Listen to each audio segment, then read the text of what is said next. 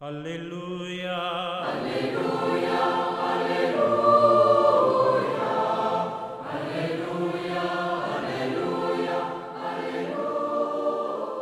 Hola, ¿qué tal queridos amigos?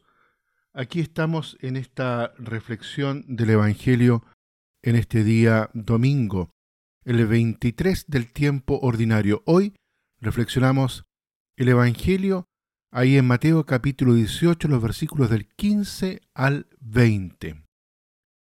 Tendríamos que decir que la búsqueda evangélica de la persona humana para poder salvarla, redimirla, fue la clave de la misión personal de Jesucristo y de toda su entrega amorosa a Dios nuestro Padre.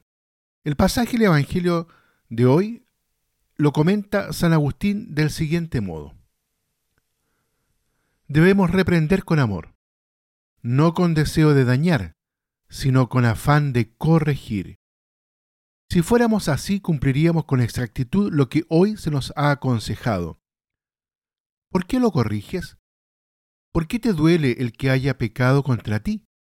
En ningún modo. Si lo haces por amor propio, nada haces. Si lo haces por amor hacia Él, actúas excelentemente. Considera en las mismas palabras por amor de quién debes hacerlo, si por el tuyo o por el de él. Hazlo por él, para ganarlo a él.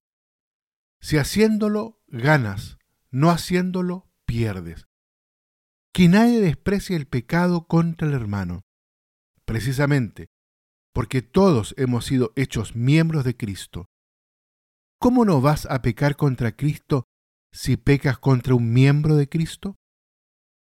Estas son palabras de San Agustín ahí en el Sermón 82.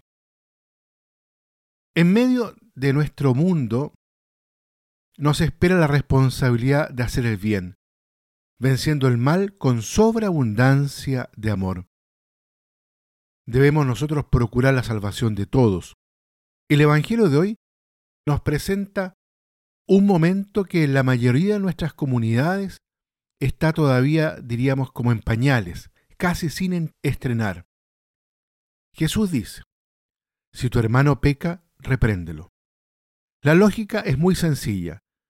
Si a cualquier madre le importa a su hijo y le duele lo que es malo para su hijo, y le reprende porque le quiere, y desea que no tenga defectos, con cuánta mayor razón al cristiano le debe importar todo hombre, sencillamente porque es su hermano. Y ahí nos surge la pregunta, ¿me duele cuando alguien peca?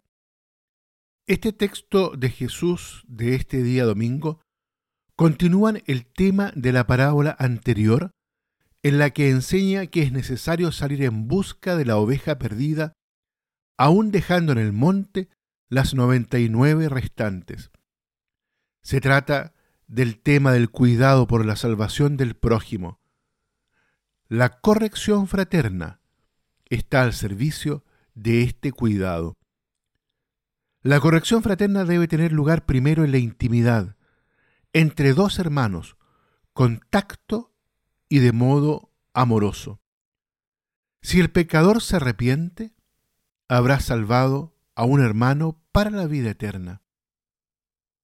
La última instancia es la comunidad, la iglesia, como dice el texto, la comunidad de los discípulos, reunida en un lugar concreto.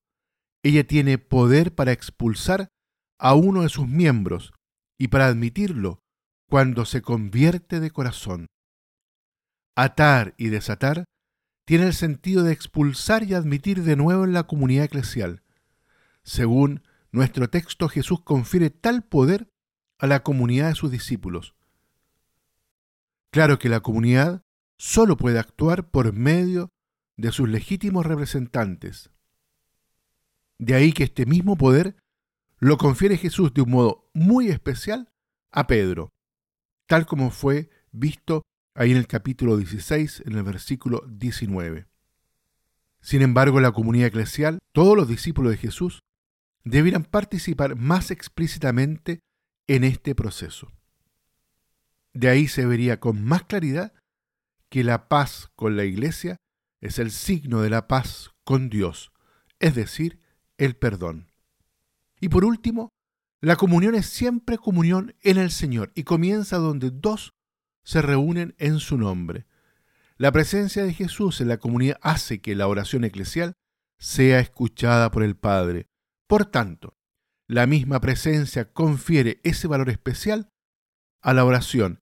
Es también la que le da a la comunidad el poder de atar y desatar. Muy bien, queridos amigos y hermanos, los invito entonces para que en este domingo nos renovemos en esta acción, en este como poder comunidad tiene, incluso en nuestras propias familias, que es la iglesia doméstica, donde también muchas veces aprendemos ahí qué significa corregir con misericordia, qué significa corregir desde la experiencia del amor sobreabundante que Dios tiene por cada uno de nosotros en Jesucristo. Los invito entonces para que en este domingo, en ese cuidado por la vida, podamos cada uno también buscar siempre lo mejor para cada uno de nuestros hermanos. Que Dios los bendiga a todos y a cada uno.